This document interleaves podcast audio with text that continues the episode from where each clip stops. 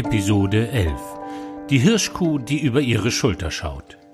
Roberto Isberner und Marc Dechmann im Gespräch mit Jörn Kaufhold. Naturmensch, der seine Gäste zu Spurenlesern ausbildet, der ihnen auf die Fährte hilft, die Sprache der Natur kennenzulernen.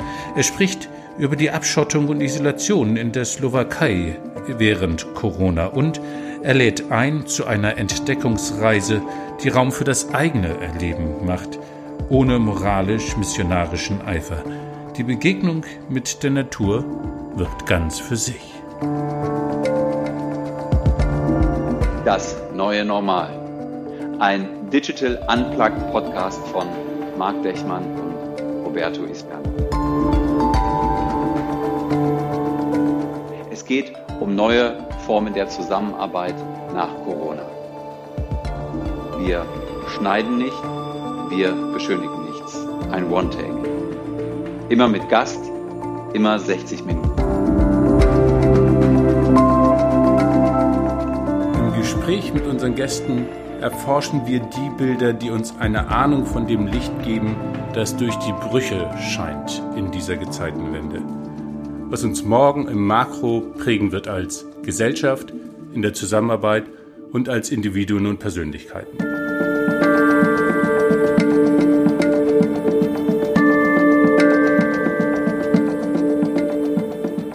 Herzlich willkommen, liebe Zuhörerinnen und liebe Zuhörer, zu Das neue Normal, Folge 11.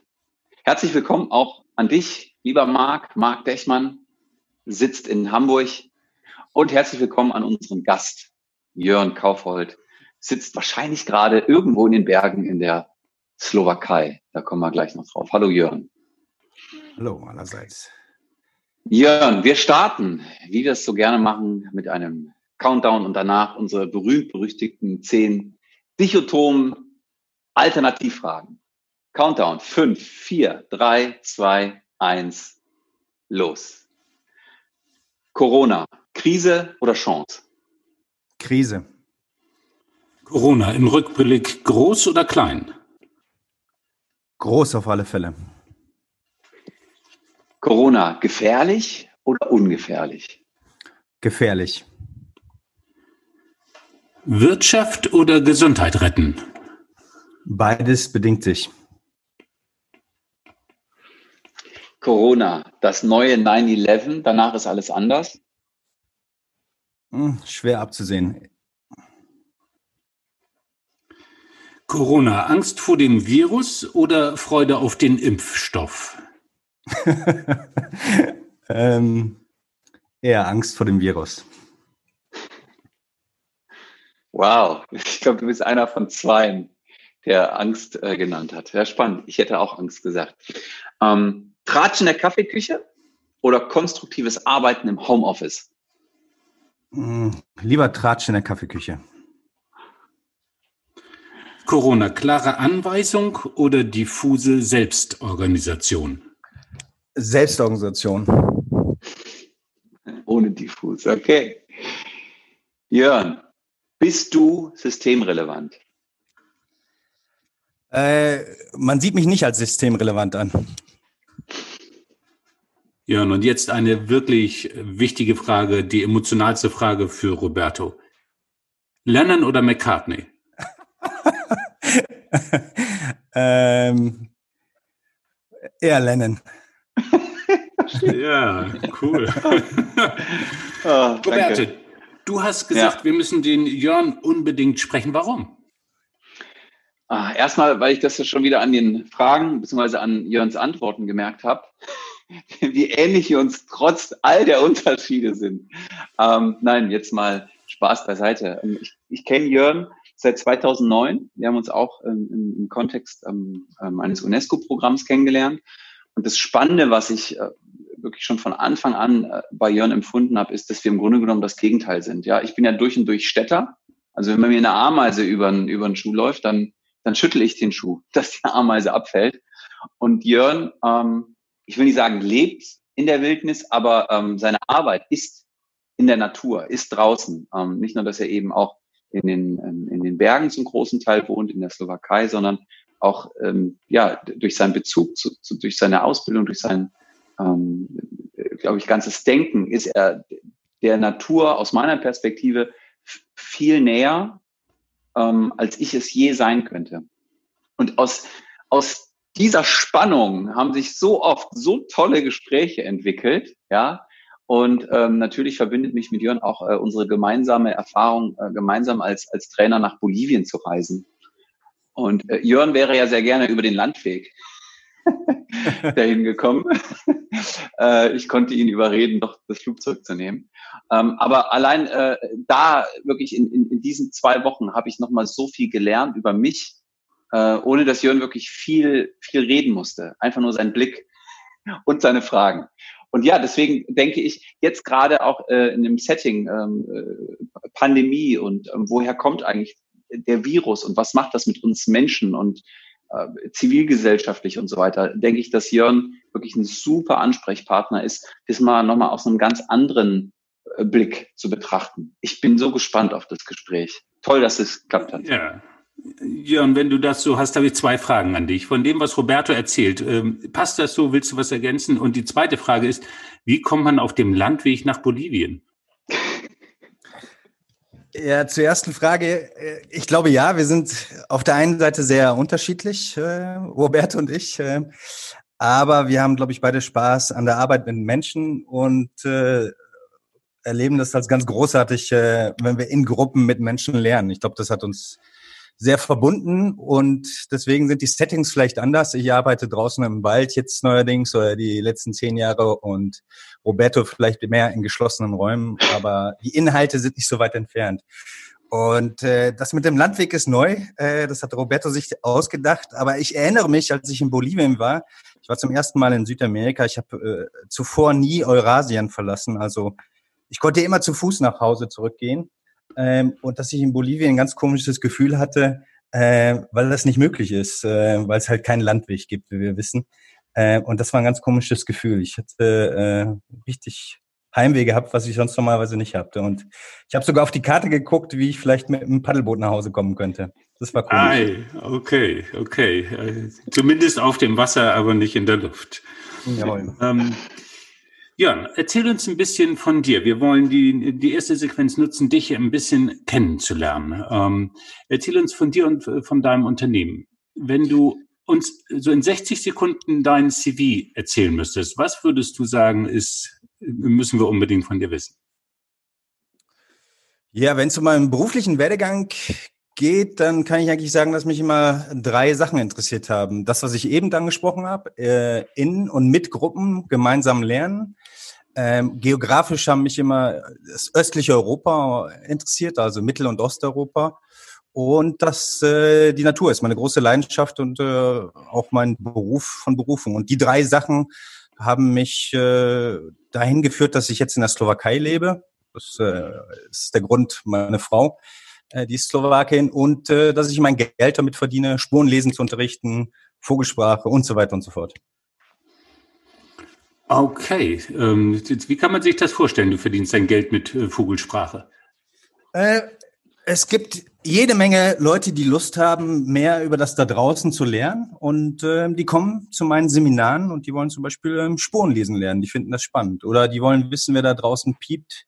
Äh, und die sind da ganz begeistert davon, dass die Vögel zum Beispiel Alarmrufe haben und du kannst im Wald sitzen und äh, hören, ob der Fuchs an dir vorbeizieht, ohne dass du ihn siehst. Und da gibt es eine große Community, die da Spaß dran haben und das wird jedes Jahr mehr und mehr.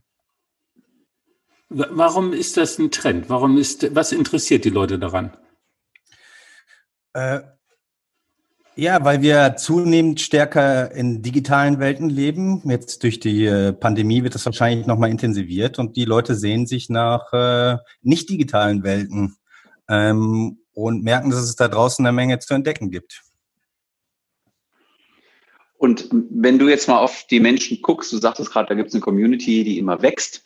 Ähm, würdest du sagen, ja, also hauptsächlich sind das Großstädter, hauptsächlich sind das, ähm, weiß ich nicht, die Deutschen, die deutschen Großstädter? Also gibt es da irgendwie so eine, so eine Hauptzielgruppe oder ist es wirklich so, so bunt gemischt? Meinst du ja. dich als Zielgruppe oder wen? Entschuldige, Jörn. Ähm, das Spannende ist, also ich bekomme die Frage oft gestellt, äh, wenn ich irgendwie im Zug sitze und versuche zu erklären, was ich beruflich mache, dann ist meistens die zweite Frage, wer kommt da? Ähm, und das Interessante ist, dass äh, man das wirklich nicht zusammenfassen kann. Es kommen alte Leute, es kommen junge Leute. Wir hatten äh, dem Chef vom Bundespräsidentenamt, äh, wir haben Arbeitslose dabei. Und das ist vielleicht doch verständlich, weil die aller, allermeisten Menschen, mit Ausnahme vielleicht von Roberto und Woody Allen, interessieren sich für Natur. Danke. Roberto, du arbeitest hier gerade in total städtischen Ruf. Ich genieße das sehr. Jörn, wenn du guckst, äh, im Moment äh, verändert sich äh, viel. Was, ähm, und äh, das hat, wird Auswirkungen auf dein Geschäft haben. Wie, wie, wie kann man sich das im Moment vorstellen? Was macht Corona und Lockdown mit, mit deinem Geschäft? Ich habe äh, mein Einkommen zu 100 Prozent verloren. Das heißt, ähm, im Moment, momentan läuft gar nichts mehr. Äh, meine Frau unterrichtet Sprachen, die konnte so ungefähr 20 Prozent ins Internet retten. Wir leben momentan von unserem Ersparten. Und äh, ich koche, backe, kümmere mich um meine Tochter. Ja, und dann, äh, wie, wie gehst du damit um? Was, was ist der Ort deiner Kraft? Oder wie guckst du dabei, in deiner Energie zu bleiben? das wäre für viele eine total schwierige, herausfordernde Situation. Naja, ich habe noch Reserven. Ich weiß nicht, wie ich drauf bin, äh, wenn das komplette Ersparte weg ist. Und ich äh, lebe ja in der Slowakei, da ist die soziale Absicherung eine wesentlich geringere. Ähm, aber momentan denke ich, wir haben zu essen. Ähm, wir mögen uns weiterhin, meine Tochter, meine Frau und ich. Ähm, und dann geht's schon irgendwie weiter. Die Familie. Hm. Ja, ich, da möchte ich noch mal kurz reinzoomen. Ähm, ich hatte im Vorfeld äh, E-Mail-Austausch ähm, mit, mit Jörn und da hattest du, Jörn, mir kurz beschrieben, wie es, wie gerade die Entwicklung auch äh, hinsichtlich äh, eurer Tochter ist. Äh, du sagst, du sprachst von Mobilisierung, ja, dass ja. die, dass die, die, die Wölfe oder die, die wilden Hunde drumherum äh, bei euch äh, immer, immer ruhiger werden, aber eure Tochter irgendwie jeden Abend mit, mit, mit ähm, Wolfsgeheul sozusagen dann zu Bett geht. Also siehst du in diesen ähm, acht, neun, zehn Wochen, ähm, die jetzt vergangen sind, da eine, ähm, äh, eine Veränderung ähm, in euch, wie ihr gerade miteinander seid und wie ihr lebt und wie ihr auf die, ja, auf die Welt blickt? Also ich persönlich habe nicht das Gefühl, dass ich eine äh, starke Veränderung durchmache, wie ich auf die Welt schaue. Aber was das Beispiel mit meiner Tochter betrifft, ist das ja so, dass sie, wir kommen hier hin, ähm, wir haben wir, wir leben hier in den Bergen, weiter entfernt gibt es Häuser und ein Nachbar lässt seinen Hund einfach frei laufen, was ja für den Hund ganz cool ist. Und der ist ziemlich wild und äh, schnappt nach ihr und versucht ihr die Hose auszuziehen. Das ist ein kleiner Terrier, so ein durchgeknallter Terrier. Und äh, meine Tochter äh, hat ungefähr denselben Spirit wie so ein Terrier und sie hat es tatsächlich geschafft, weil sie sonst niemand, sie hat keine anderen Kinder. Sie hat seit zwei Monaten mit keinen anderen Kindern gesprochen, ist sie also hat sie stundenlang mit dem Hund gespielt und der Hund ist viel ruhiger geworden. Und äh, wie du schon sagtest, ich das Gefühl, dass meine Tochter im gleichen Maße wilder geworden ist, äh, wie der Hund ruhiger geworden ist. Also bei meiner Tochter sehe ich tatsächlich äh, Veränderungen. Wow. Gab es Momente, in denen du Zweifel hattest, so daran, oh Gott, ähm, wie, ne, du sagst, du hast noch, du hast noch Erspartes, aber auch, dass du mal denkst, so, ja, äh, okay, wenn das jetzt so bleibt, dann hält das noch vier Wochen und danach, äh, keine Ahnung, aber in vier Wochen wird es ja nicht irgendwie wieder von 0 auf 100 weitergehen. Also wo du wirklich mal so Durchhänger hattest? Ja klar, weil ich habe mal hier, hier in der Slowakei einiges aufgebaut und ähm, aber ähm, also ich mache das jetzt seit zehn Jahren und es kommen viele Leute zu mir und natürlich im Moment sind die Grenzen dicht beziehungsweise die Quarantäneregelungen sind so, dass die äh, Leute nicht faktisch einfach nicht kommen können. Und wenn das jetzt noch lange bleibt, äh, und ich habe ja auch Seminare in Deutschland, das kann sein, dass ich irgendwann, was weiß ich, äh, durch Seminarleiter in Deutschland vertreten werde. Und da hatte ich natürlich Sorgen. Ähm, und die sind natürlich auch noch im Hinterkopf da.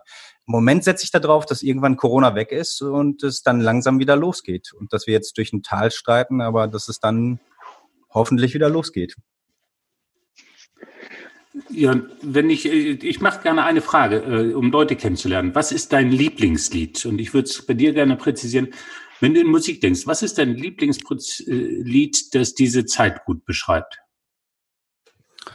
Ja, da erwischte mich auf einen schwachen Fuß, weil ich äh, mit Musik ist nicht so, ist nicht gerade so meine Stärke, aber ähm, welches Lied? Mir fällt, jetzt spontan fällt mir kein Lied ein, sorry. In welches Genre guckst du am ehesten? Bitte was? Was, was wäre dein Musikgenre, wo du sagst, na, das kickt mich am ehesten? Ich mag ganz gerne äh, Punkrock und äh, die alten Platten von ACDC mit Bon Scott, solche Sachen. Ei Gott. Äh, die, ja, passt, passt, passt, passt aber auch wirklich in die Zeit gerade so richtig so einfach mal Punkrock von einem Song zum nächsten Song denken. Ja. Okay. ja. Ähm, Jörn, was mich total interessiert, ähm, wenn du jetzt sagst, äh, in deinem Blick auf die Welt hat sich in den letzten zwei, zweieinhalb Monaten nicht wirklich was verändert. Ähm, wir hatten jetzt in unseren Gesprächen, und das ist auch immer wieder mal in Artikeln so zu lesen, ähm, den Gedanken, na ja, die, die Natur, ja, die, die, die, die macht so weiter, auch wenn wir den Shutdown haben.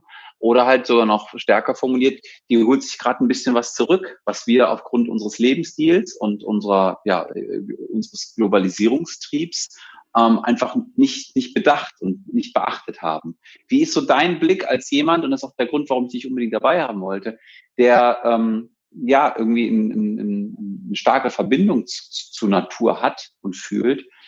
Inwiefern denkst du, ja, ist hausgemacht?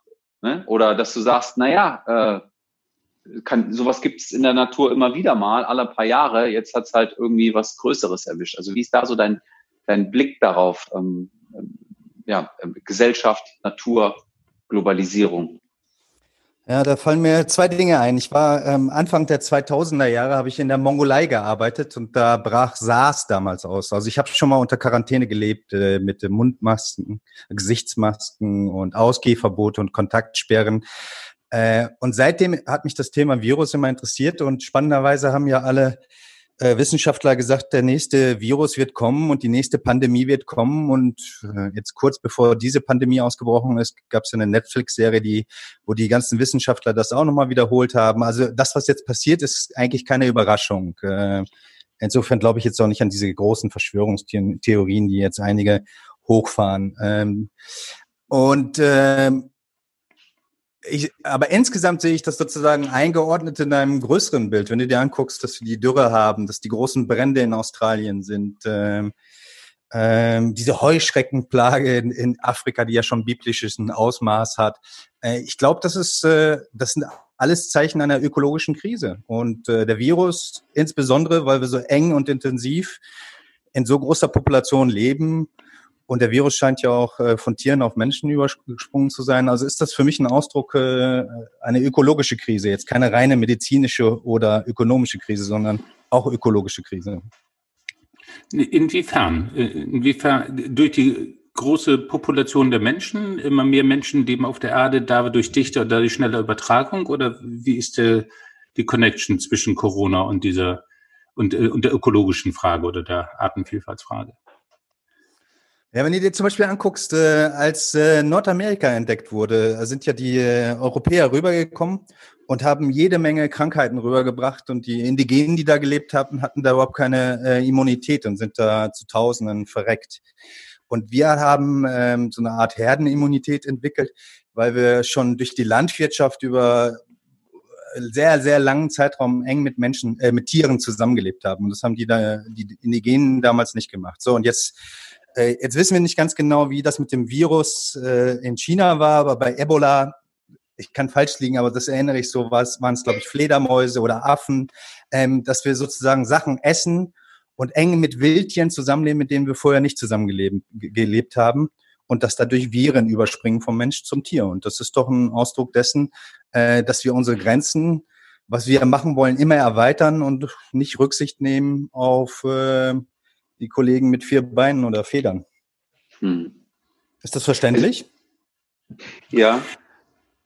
Ja, und gleichzeitig auch ein bisschen irritierend, weil ich denke, dass das ja immer so war. Ähm, durch die Verdichtung und die Ausbreitung des Menschen sind wir, also bringen wir die ganzen Ökosysteme mehr miteinander in Verbindung.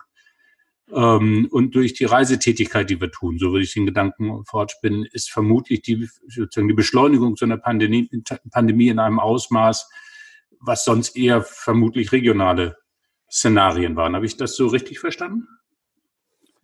Ja, zum Teil. Ich meine, wir hatten ja vor 100 Jahren schon mal eine Pandemie und wie gesagt, in, äh, schau dir die Pest an. Also es ist schon älter als jetzt nur durch die Globalisierung der hm. letzten zwei, drei Jahrhunderte. Aber vor allen Dingen hat das was damit zu tun, dass wir Ökosysteme zerstören und dass wir immer mehr werden und für andere äh, weniger Platz lassen. Also nicht, dass ich richtig Ahnung hätte, das sind immer schöne Einstiegssätze. Ähm, ich ich, äh, äh, ich habe aber irgendwo gelesen, leider weiß ich nicht mehr wo, zum Glück bin ich kein Journalist, äh, dass äh, das auf einem chinesischen Wildtiermarkt ähm, ja. übersprungen sein könnte. Und das ist ja vielleicht eben so ein Sinnbild dafür. Ich meine, der Mensch, der geht irgendwo hin, nimmt irgendwo Wildtiere raus, setzt die auf den Markt, wo ganz viele Menschen drumherum sind und verkauft die.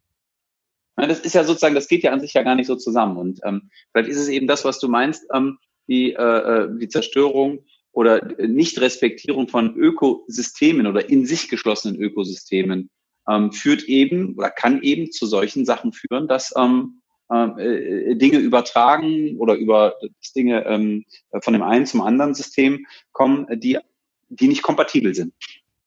So, so. Fühle ich, fühl ich mich mit gut aufgehoben, was du jetzt sagst. Ja. Ja. Ja. Ähm, wenn du guckst, äh, dich Natur immer schon sehr berührt. Äh, du siehst die aktuelle Situation. Was ist deine Konsequenz? Was, was machst du daraus? Äh, die Konsequenz aus der Pandemie?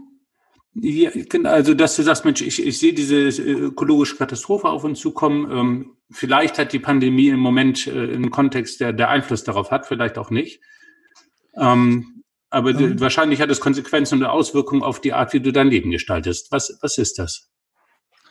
Ja, ähm, also mein Job ist es ja, ähm, Leute zu helfen, eine tiefere Verbindung äh, zur Natur zu haben. Und äh, das ist schon auch eine Konsequenz. Also ich sehe, die Natur ist für mich jetzt nicht ein Ressourcenpool, wo ich hingehe und mir alles nehmen kann. Auf der anderen Seite muss ich mir natürlich was nehmen, aber äh, du musst bestimmte Grenzen wahren. Und ähm, hm. Ich glaube, ich sehe einige Sachen viel belebter als ähm, vielleicht andere. Ich gehe vielleicht ein Beispiel, weil mir das Beispiel von Roberto gerade gut gefallen hat und dann wird es vielleicht hm. deutlicher. Hm. Kommen wir nochmal zu unserer Tochter zurück äh, mit dem Hund, weil das passt ganz gut. Das war jetzt gerade in den letzten Wochen. Sie hat ein großes Interesse daran, ähm, mit diesem Hund zu spielen, aber sie kann den Hund noch nicht lesen. Ähm, und sie fragt mich, ja, warum will er nicht mit mir spielen? Was ist los? Und ich sag, du musst aufpassen, wie er sich bewegt, was macht er mit seinen Ohren, welche Geräusche gibt er. Und du musst versuchen, ihn zu verstehen, weil er, der kann quatschen, der kann erzählen, der kann reden, der kann kommunizieren, der macht das bloß nicht mit Wörtern. Und äh, tatsächlich hat sie es geschafft, eine ganz enge Beziehung zu diesem wilden Hund, der eigentlich sonst mit Menschen nichts zu tun hat, ähm, aufzubauen. Ähm, und hört sozusagen immer feiner auf seine Signale. Und ein anderer Nachbar, der hatte gerade einen Welpen und der Welpe wird aber den ganzen Tag in so einen kleinen Zwinger eingeschlossen und der jault hm. den ganzen Tag. Und sie geht hin, äh, wenn ich nicht aufpasse und macht den Welpen frei und lässt ihn laufen und der Nachbar ist total sauer auf uns. Und sie sagt zu mir, ja, aber du hast doch gesagt, ich soll äh, zuhören. Äh, und der schreit und der ist traurig. Und ich sage, ja, du hast recht, der schreit und oh. traurig. Ähm, aber wir dürfen nicht auf Grundstücke von anderen Menschen gehen und da äh, den Zwinger aufmachen. Und ich habe mit dem Nachbar gesprochen und der sagt, das ist Quatsch, der Hund fühlt sich nicht unwohl. Und wenn du nicht in der Lage bist zu erkennen, dass da eine Kreatur leidet, ähm, dass da ein Tier leidet, weil du nicht das Sensorium hast, um das zu verstehen, ähm, dann ist dieses doch vollkommen scheißegal. Der merkt das wirklich nicht. Das ist nicht gespielt. Der versteht das nicht. Und das ist für mich ein Sinnbild sozusagen für das große Ganze. Und dabei helfe ich mit meiner Arbeit mit, feinfühliger zu werden, ähm, was da draußen los ist. Aber ich überlasse das den Leuten selbst, äh, welche Schlüsse sie daraus ziehen. Ich habe keine fertigen Schlüsse. Ich sage jetzt nicht, du musst Veganer werden oder du darfst nur noch mit dem Zug fahren. Das müssen die Leute selbst machen.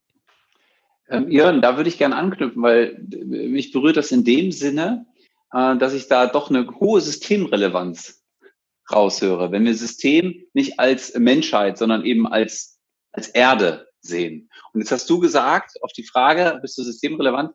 Äh, man sagt nein. ja, ähm, da würde ich gerne mal dahingehend reinzoomen. Würdest du von dir selber sagen, du und deine Arbeit ist doch systemrelevant, bekommt aber vielleicht nicht die Relevanz, die du dir eigentlich wünschst und die du siehst? Naja, ich bekomme äh, eine riesige Relevanz, weil ähm, die Leute kommen immer mehr zu uns, die sind begeistert, äh, die Rückmeldungen sind, sind großartig. Äh, insofern habe ich eine große Relevanz. Die, äh, jetzt gibt's halt Leute, die sich überlegen müssen, wen finanzieren wir stärker, wer ist systemrelevant, wer nicht. Äh, und die entscheiden sozusagen, dass jetzt meine Art von Seminaren momentan nicht systemrelevant ist. Aber vorher habe ich jetzt das nicht so gefühlt. Ich glaube, dass ja. Meine Arbeit sehr, sehr relevant ist äh, und daraus ziehe ich auch meine Motivation. Ja, das heißt, die Frage ist eher dann dahingehend, von welchem System sprechen wir? Ne? Das war auch Diskussion in unserer letzten Folge. Äh, ist es das Kapitalismussystem ne? sozusagen oder das Wirtschaftssystem, in dem wir leben? Ist man dafür relevant oder nicht? Oder ist es das Ökosystem, in dem wir leben? Ja, also das, das System der, der, der, der Erde, bist du dafür relevant oder nicht? Und da höre ich raus, ähm, quasi aus dem Wirtschaftssystem wirst du sozusagen eher nicht als relevant betrachtet, aber für das, was, was die Menschen benötigen und was es braucht, äh, siehst du schon Relevanz in deiner Arbeit? Ähm, also nochmal, die, äh, ähm, ob ich jetzt wirtschaftlich relevant bin oder nicht, da habe ich mir noch keine Gedanken drüber gemacht, weil die Leute kommen Sie bezahlen ja auch meine Seminare und, ähm, und sie sind begeistert, weil sie berührt sind und weil sie was Neues lernen. Und insofern äh, bin ich äh, sicherlich relevant. Also da habe ich mir noch nie Gedanken drüber gemacht. Äh, klar bin ich relevant.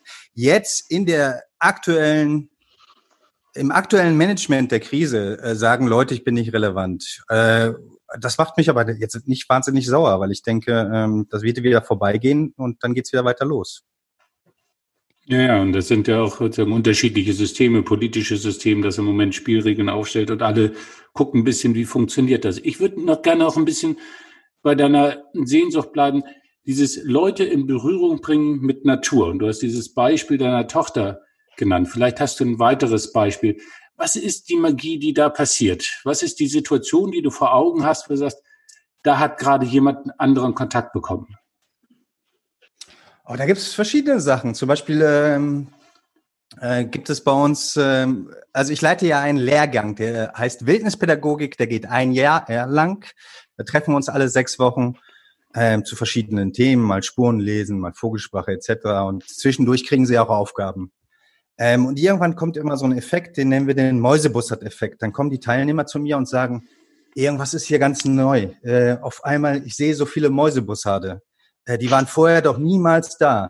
Und den Mäusebussard kannst du mit irgendwelchen anderen Sachen übersetzen. Das heißt, die Leute sehen auf einmal, äh, was alles um dich herum ist, diese ganze Vielfalt. Äh, das äh, ist einer der ersten Sachen. Sie merken, wie unglaublich bunt und vielfältig die Welt ist. Und äh, im Laufe der Zeit bekommen auch einige das Gefühl, äh, wir, wir sind zwar Menschen und die Menschenwelt ist gut und wichtig, äh, aber wir sind ja nicht alleine da draußen. Es gibt ganz viele unterschiedliche Leute da draußen, äh, mit denen man auch interagieren kann. Ich kann es vielleicht von mir erzählen. Also mein großes Ding ist, äh, ich lese gerne Spuren und vor allen Dingen folge ich gerne Spuren. Ähm, sagen wir jetzt mal, ich folge einer Hirschspur. Ähm, das sind im Prinzip, wenn ich das jetzt im Sommer mache, sind das Löcher, ähm, Dellen im Laub. Und ich kann aber sozusagen erkennen, wie das Tier ähm, durch den Wald gegangen ist und welche Entscheidung das Tier getroffen hat. Ähm, äh, ob es sich, äh, ob es rechts über die Schulter guckt, weil sie das Gefühl hat, äh, die Hirschkur, ich bin auf ihrer Fährte, oder ob sie äh, sich, sie spürt, dass es regnet und sie sucht sich eine Dickung aus, um sich dorthin zu legen. Also das heißt, du tauchst ganz intim in das, Lebe, äh, in das Leben eines anderes Lebewesen ein und kriegst dann eine Menge mit. Und natürlich, wenn du das machst, wie bei allen Sachen, erfährst du auch mehr über dich selbst. Hm. Was, äh, lass mich, was ist das in dir, wo du sagst, oh, und ich kriege auf einmal, eine, da eröffnet sich eine neue Welt. Was ist diese diese Sprache, die du da attraktiv findest?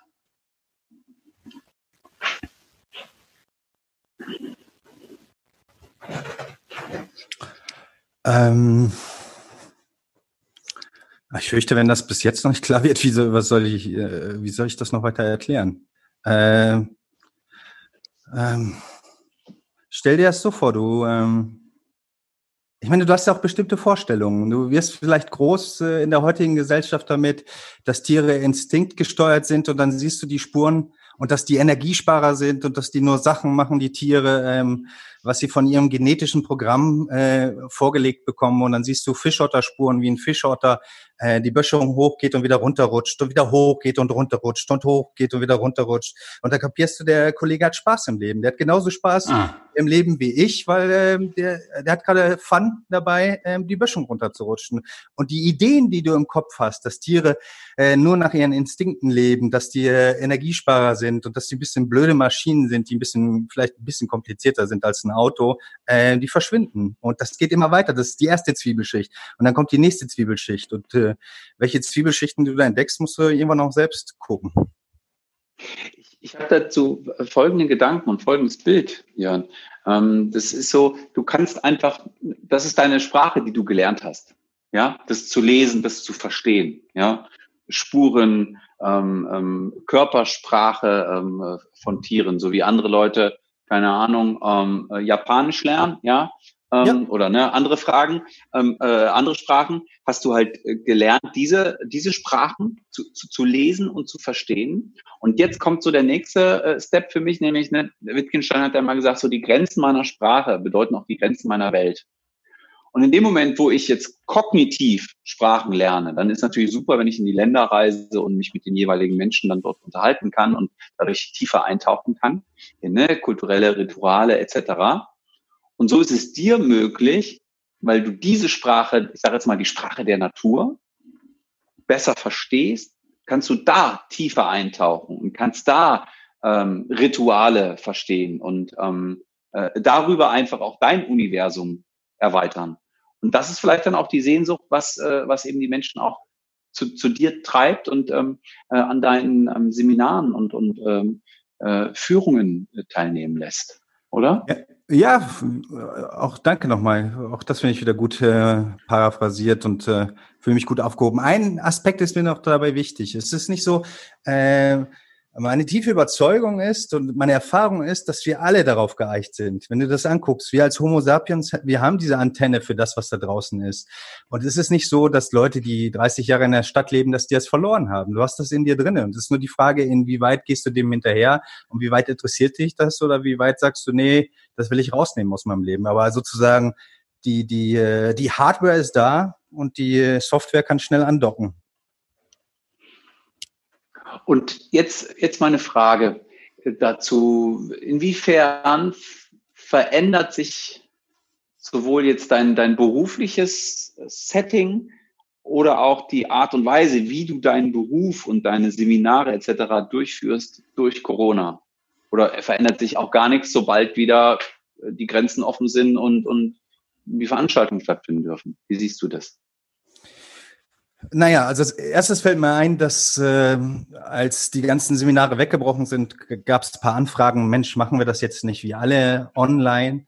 Und ich äh, natürlich kannst du auch, was weiß ich, beim Spurenlesen, wenn wir bei dem Beispiel bleiben, auch einiges online machen. Aber was du eigentlich nur abgreifst im, im, im digitalen Kontext dann beim Spurenlesen, ist das Wissen. Was weiß ich, du weißt, äh, ein Luchs hat äh, vier Zählenballen und man sieht im Trittsiegel keine Krallen. Ähm, aber du hast nie, du kannst das nie bewerkstelligen, was die Leute empfinden, wenn sie zum ersten Mal eine Luchsfährte sehen und äh, irgendwie mitkriegen, was dieser Luchs in dem Moment zu dieser Jahreszeit gemacht hat. Und da habe ich kurz drüber nachgedacht und war mir ganz klar, dass ich digital das nicht machen will, ähm, sondern dass ich darauf warte, dass die Leute wieder zurückkommen. Äh, und im, im Unmittelbaren wird es natürlich sein, dass wir diese ganzen Abstandsregeln einhalten, dass wir einige Sachen nicht direkt machen können. Ähm, und langfristig glaube ich, dass es jetzt wahrscheinlich eine Welle gibt, dass viel äh, in die digitale Welt übertragen wird, ähm, dass es dann aber auch wieder eine Welle gibt, die zurückschwappt. Und ich glaube eigentlich, dass äh, noch mehr Leute Lust haben werden, ähm, mhm. wir draußen was real zu machen. Mhm. Übrigens noch ja. als Beispiel, als Beispiel noch ja. dazu, die, die slowakischen Wälder sind sehr groß. Ähm, und das heißt, ich kann hier stundenlang rumlaufen, ohne irgendjemanden zu sehen. Aber während der Corona-Krise jetzt, während der Pandemie, waren die Wälder richtig stark frequentiert. Das heißt, die Leute sind, äh, sind angefangen und sind wieder in die Wälder gegangen. Das ist ja eigentlich auch interessant. Ähm, und ja. besuchen wieder die mehr die Wälder. Also scheint das auch ein Ort zu sein, den vielen ganz gut tut. Ähm, ja, danke, Jörn.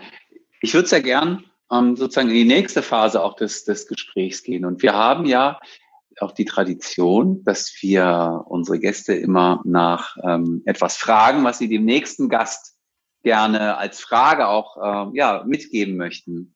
Und ähm, unsere Vorgästin, Berfin, ähm, hat eine Frage gestellt, die, ähm, Marc, vielleicht kannst du das mal so schön formulieren. Ähm, es ging um, um Distanz, ja. Ja, na, ich, also äh, Corona ist ein Ausnahmezustand äh, und die Berfin hatte sinngemäß so äh, oder so habe ich sie verstanden, dass äh, wir so schnell umgeschaltet haben als Gesellschaft auf dieses Virtualität. Heißt das, dass wir schon so distanziert zueinander sind, dass es eigentlich gar keinen großen Unterschied macht?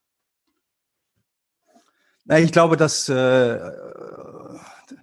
jetzt die Pandemie sowas wie so ein ähm, so ein Polaroid, äh, so ein, so ein ähm, Entwicklungsbad für Fotos äh, ist. Ähm, also das, die Konturen kommen jetzt schärfer raus. Ich glaube, wir machen jetzt das, was vorher auch schon gemacht haben. Wir gehen weiter in die Digitalisierung rein. Ähm, die Vereinsamung war ja eigentlich, ist ja eigentlich, wird auch größer. Die, das ist aber ein Prozess sozusagen. Die Familien werden kleiner und die Gemeinschaften werden kleiner, dass sich das intensiviert. Das glaube ich schon, ja. In der Krise aktuell bedeutet das aber auch vielleicht, dass Leute wieder mehr Kontakt haben. Ah, okay. Ja. Und das ist sozusagen, ja. verbindet sich zu deiner Sehnsucht, die, den Mensch eigentlich wieder mehr in Kontakt mit der Umwelt zu bringen, konkret, ne? Diese, dieses Erlebnis zu machen, was nicht ein Wissen ist, was ich virtuell haben kann, sondern wo ich draußen im Wald bin und eine persönliche Begegnung mache. Ist das so? Ja. Oder habe ich das ja, also erstens ist es eigentlich, äh, ich habe eigentlich gar nicht so eine Sehnsucht, weil Sehnsucht bedeutet immer, ich bin auf der Suche, dass da mehr passiert, sondern das passiert ja die ganze Zeit. Ne? Also ich habe einen Job, der mir Spaß macht, der mich total äh, zufrieden macht und hm. ähm, ja, wir, wir gehen gemeinsam raus, wir setzen uns äh, mit dem, was da draußen ist, auseinander und wir erleben natürlich als Gemeinschaft auch enger zusammen, auf alle Fälle. Ich finde den Gedanken nochmal total spannend, wenn du sagst, ist wie so ein Entwicklungsbad. Für mich ist das ja so, äh, ich bin ja eher der Digitale in dem, in dem Setting, nicht der äh, Entwicklungs, nicht, nicht äh, das Entwicklungsbad des Fotos, sondern so unter einer Lupe, nämlich dass gerade das in der Gesellschaft passiert, was sowieso schon da war, ne? Drang zur Digitalisierung, ähm, Drang äh, zu einer ähm, Vereinzelung, ja, und dass das sozusagen jetzt nochmal verstärkt herausgefordert wird ähm, beziehungsweise vielleicht deswegen, und das könnte dann die Antwort auch sein auf, auf Delphins Frage, deswegen jetzt zumindest jetzt im deutschen Setting, was, was ich jetzt so kenne, so gut funktioniert, weil es sowieso schon, die Grundstrukturen waren schon gelegt. Und jetzt äh, legt man sich einfach nur noch mehr in diese Grundstrukturen. Ja. Und äh, das wäre also sozusagen ein, ein Ja auf Berfins Frage. Wir waren schon so weit distanziert und digitalisiert und das hätte jetzt einfach nur noch mal dem noch mal einen Schub gegeben. Ja, wenn wir gucken, was, äh, was würdest du sagen, ist das darüber hinausweisende in dieser äh, aktuellen Situation? Wenn du deine Tochter anguckst und ihr redet in 15, in 20 Jahren über diese Zeit, was glaubst du, wird dann dein Gespräch mit ihr sein? Oh, ja, das ist spannend. Ähm, vielleicht erinnert sie sich äh, an die Geschichte mit dem Hund, äh, sie wird sich vielleicht daran erinnern, dass wir über Monate nur zu dritt ähm, gelebt haben, ähm, dass sie nicht mit anderen Kindern spielen konnte, dass sie, ähm, ähm, dass sie gesagt hat, oh, schon wieder Corona. sie ist schon Corona genervt. Immer wenn ich was äh, sage, nee, das geht jetzt nicht, dann sagt sie wegen Corona, wegen Corona, auch wenn es ganz andere Sachen sind, wenn sie nochmal Schokolade haben will oder so. Ähm, vielleicht erinnert sie sich daran. Ja, wie die weiteren Implikationen sind, da bin ich mir noch nicht gerade nicht sicher. Es gibt ja, es wird viel die Frage diskutiert, ähm, äh, wird nach der Krise alles anders? Ist das die große Chance? Äh, ich bin da eher skeptisch. Ich glaube, sobald wir den Impfstoff haben, ähm, wenn wir den haben sollten, ähm, dass es im Großen und Ganzen so weitergeht und dass die Veränderungen eher kleine oder sanfte werden. Ja, warum? Warum? Weil, ähm, also erstmal fand ich das ja spannend. Ich, mein ganzes Leben haben immer alle Leute gesagt, dass äh, das Geld, das Kapital, die Wirtschaft, äh, äh, die haben uns immer gesagt, das geht nicht oder das geht. Also das war immer sozusagen die letzte Instanz, die unser Leben bestimmt hat. Ne? Alle guten Argumente wurden abgewürgt mit, da haben wir kein Geld für. Und jetzt ist eine Situation aufgetreten, wo die Polis, also wir als Gemeinschaft, die Politiker, die Regierung sagte, wir bringen die ganze Wirtschaft zum, zum Stopp. Ob das jetzt gut oder schlecht ist für die Zukunft, das sei erstmal dahingestellt. Aber spannend ist doch, dass die, dass die Regierung äh, die Wirtschaft jetzt erstmal sozusagen unterbrochen haben. Also dass wir viel mehr machen können aus der Polis heraus, als wir denken. Und insofern liegt da natürlich eine Chance drin, äh, wenn die Leute sich darauf besinnen, dass wir als Gemeinschaft, wenn wir eine gemeinsame Willensbildung haben, eine Menge erreichen können. Momentan sehe ich bloß nicht die politischen Akteure, die äh, eine Willensbildung daraufhin organisieren, äh, was weiß ich, dass die Ungleichheit kleiner wird. Äh, oder ich sehe halt nicht genug. Aber vielleicht lege ich da auch nicht genug meinen Fokus drauf. Aber das ist im Moment mein Gefühl.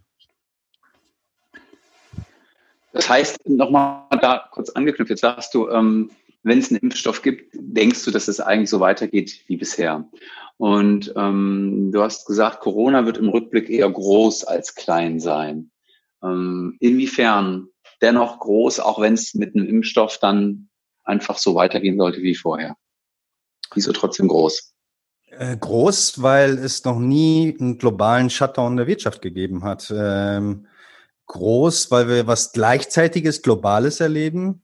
Ähm, und groß, weil, aber das ist nur eine Spekulation, weil, vermutlich die Rezession langfristige, schwierige wirtschaftliche Folgen haben wird.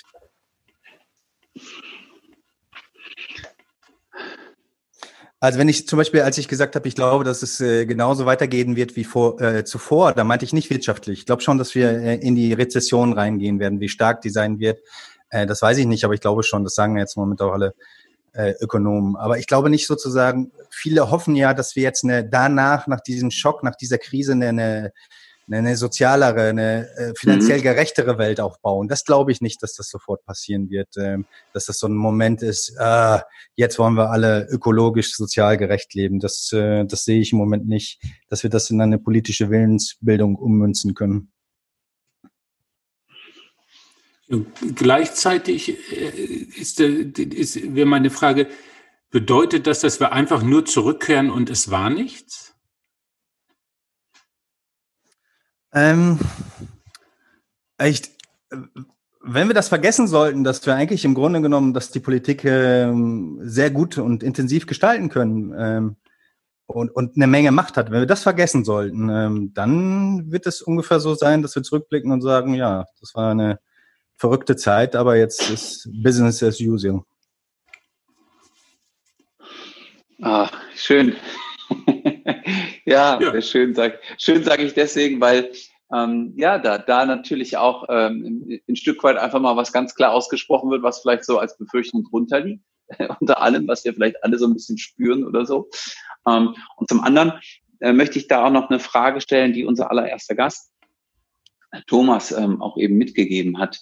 Ähm, äh, es ist ja so, dass eben jetzt zumindest momentan es sich so anfühlt, als ob irgendwie alles doch so ein bisschen nochmal, äh, äh, ja, unterspült wird, überspült wird, dass, dass, dass Dinge in Frage gestellt werden und dass dadurch auch alle Selbstverständlichkeiten, die wir so haben, auch in Frage gestellt werden. Und ähm, er, fragte dann darauf hin, ähm, inwiefern es äh, denn auch möglich ist, dass vielleicht auch durch diese ganzen Brüche, die entstehen, dass es nicht mehr so nahtlos alles äh, weitergeht, auch Licht hindurchscheinen kann. Und ähm, wenn dem so ist, dass Licht durch diese Brüche scheint, welches Licht ist es denn? Auf was, auf, auf was fällt denn dieses Licht? Was könnte auch was, sag einfach mal was, was, was Gutes, was Positives sein, von dem du denkst, dass es vielleicht tatsächlich stattfindet?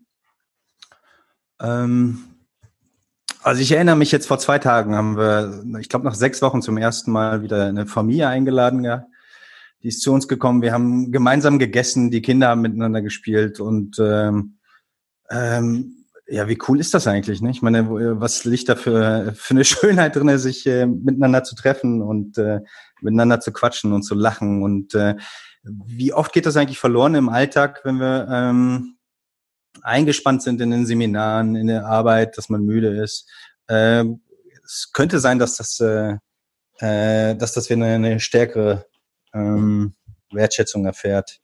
Ähm, äh, ich habe einige Kollegen, die sind sehr berührt. Es gibt diese Bilder, dass die äh, Fische zurückkommen äh, in die Lagune äh, in mhm. Venedig oder dass die Tiere teilweise durch äh, die Vorstädte laufen oder ähm, ich genieße das hier. Ähm, ich sehe überhaupt keine Flugzeuge am Himmel.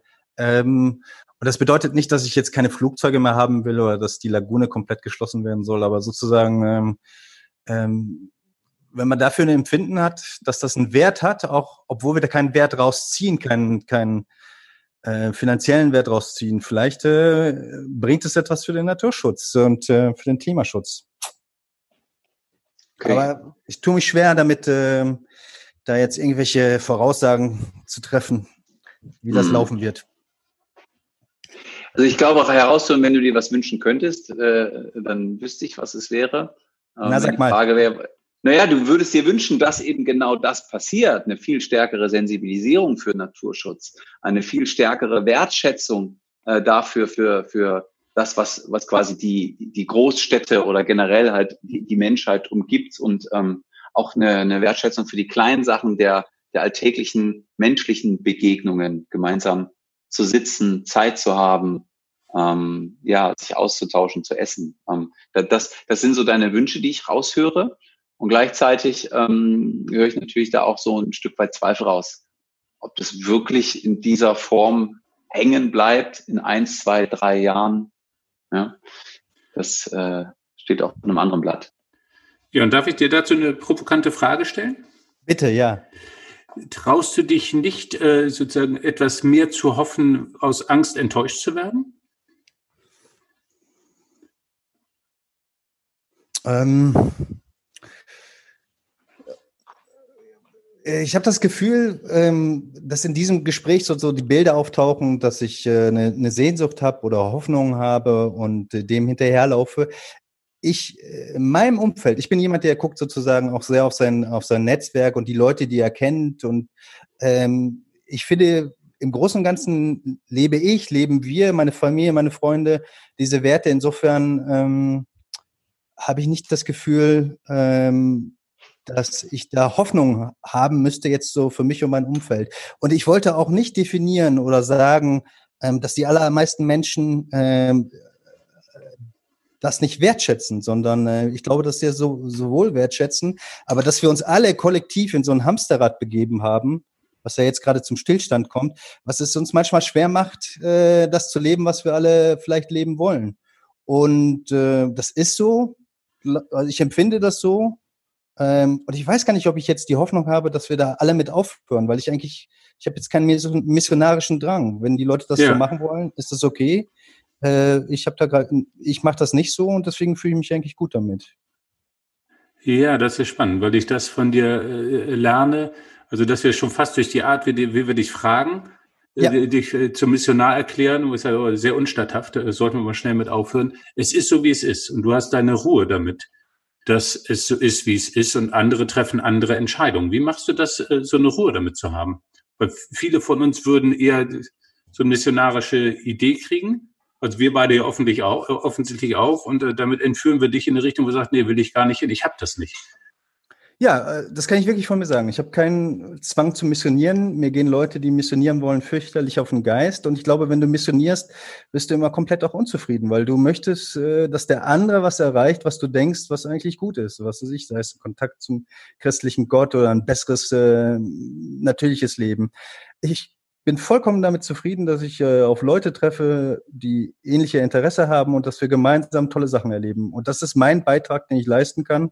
Ähm, dass es den Leuten gut geht, dass es mir gut geht. Aber ich mache das nicht, wenn sie da keinen Bock drauf haben. Also ich kümmere mich ja. nicht um Leute, die da keinen Bock drauf haben. Das ist mir egal, die müssen ihre eigenen Sachen machen.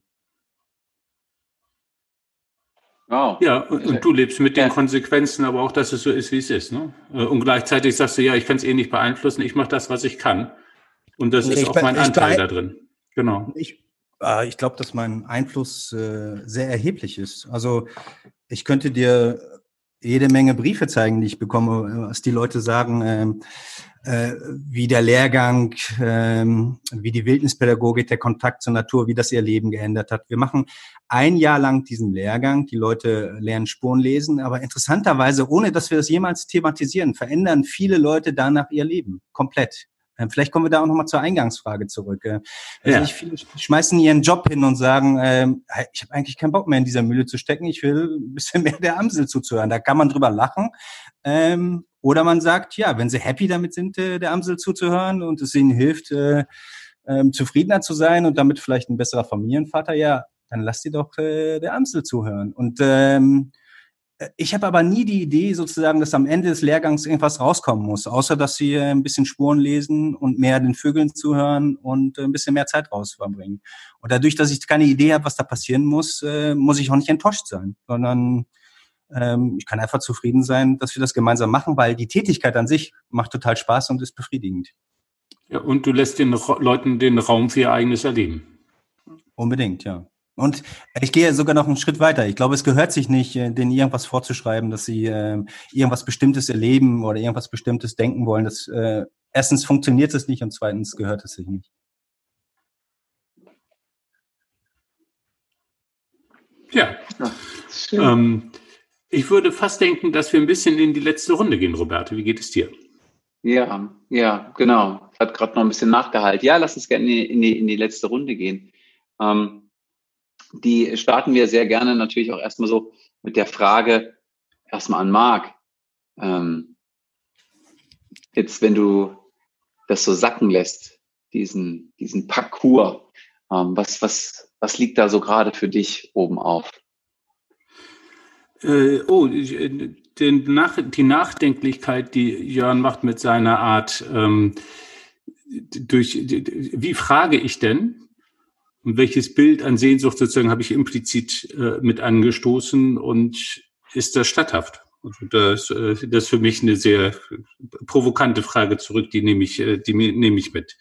Ich habe Bilder äh, von dir, Jörn, von einem Menschen, der sagt, ich entscheide für mein Leben, ähm, ich lasse Anteil haben an diesem Leben.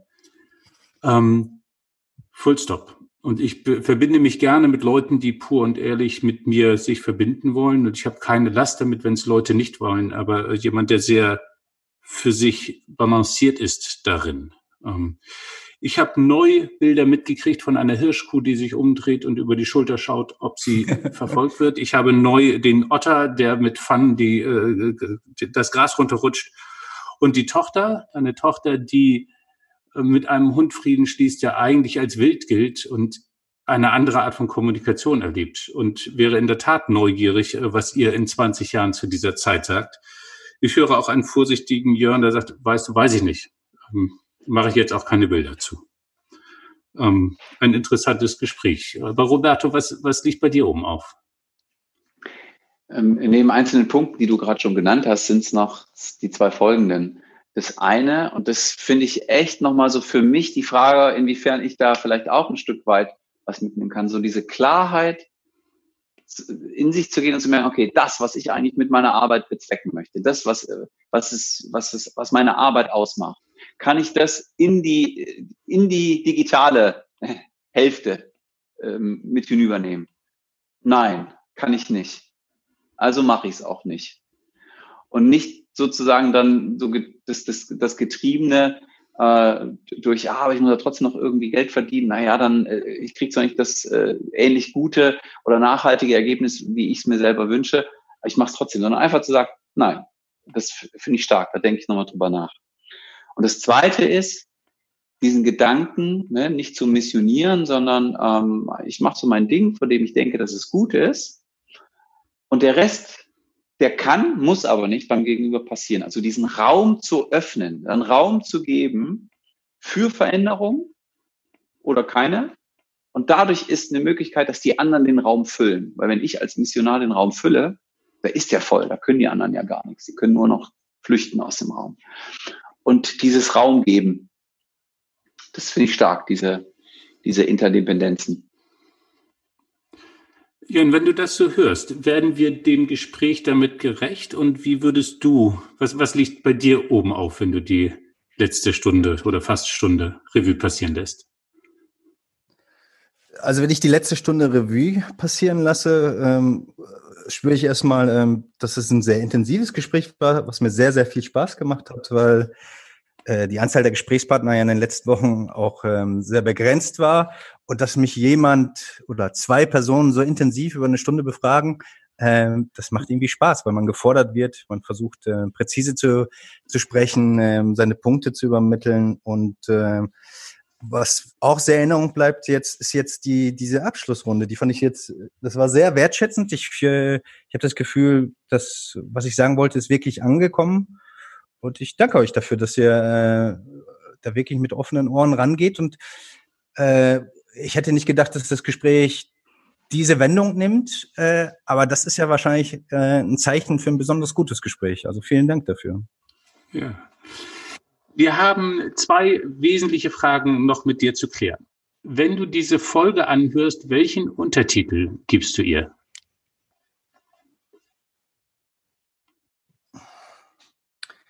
Die Hirschkuh, die über ihre Schulter schaut. Wundervoll, ja. Das gibt Klicks.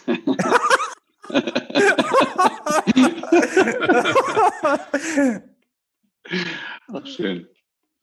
Ja, und die zweite und letzte Frage. Hm, welche Frage stellst du dir selber immer wieder mal in deinem Leben und hast noch keine klare Antwort? Und oder welche Frage möchtest du unserem nächsten Gast, unserer nächsten Gästin mitgeben? Also die Frage, die ich mir momentan sehr stark stelle, ist, äh, wie schaffe ich es, ein guter Vater zu sein? Die stelle ich mir fast täglich. Mhm. Ähm, und die Frage, die ich der nächsten Person unbekannterweise mitgeben möchte, ist, es kann auch diese Frage sein, ne? je nachdem, ob Mann oder Frau. Ah, ja, das ist doch schön. Danke. Wie schaffe ich es, äh, eine gute Mutter oder ein guter Vater zu sein? Das äh, finde ich ist eine, das würde ich gerne hören. Ja, danke. Schön. Das heißt, Marc, ja, wir haben auf jeden Fall. Ich brauche eine Präzisierung. Ist das eine generelle Frage äh, sozusagen insgesamt oder ist das eine Frage auf diese Zeit? Nee, das ist eher eine generelle Frage, die äh, natürlich ja, jetzt okay. durch, die, durch, dieses enge Zusammensein noch mal intensiver wird. Ähm, ja, ist eine generelle Frage. Wolltet ihr eine Frage direkt ja. auf die? Nein, nein, nein, ist okay. Ich wollte nur okay. gucken, weil wir eigentlich äh, den Podcast in diesem Corona-Kontext haben, ob das eher eine spezifische, zeitbezogene Frage ist. Und das, die ist jetzt schon intensiver, aber sie ist eigentlich eine generelle Frage, damit ich dieser Frage gerecht werde.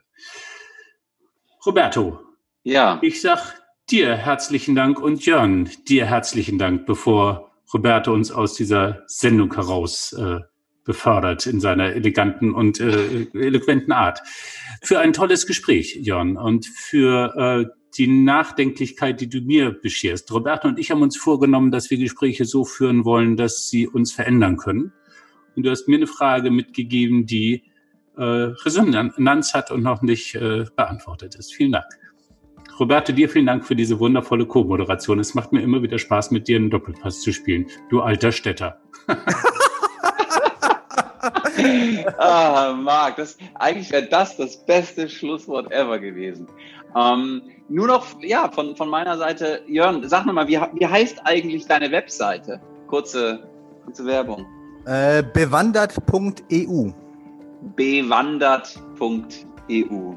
Ja, Jörn Kaufhold, Mann, vielen, vielen lieben Dank, dass du uns entführt hast, dass du mich entführt hast in diese für mich doch immer wieder total spannende Welt. Ähm, und vielen Dank natürlich auch an dich, Marc, dass du es äh, wirklich immer wieder schaffst, auf den Punkt so zusammenzufassen, dass sich nicht nur der Mensch gehört fühlt, der das gesagt hat, sondern auch ich als Zuhörer. Super.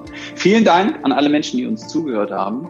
Wir freuen uns jetzt auch schon auf die nächste Sendung, weil dort wird auch die Frage behandelt, die uns Jörn mitgegeben hat. Vielen Dank in die Welt. ein guter Vater zu sein. Na, das wird spannend. Herzlichen Dank an die Zuhörer an den Geräten und euch. Ciao. Ciao. Tschüss. Tschüss.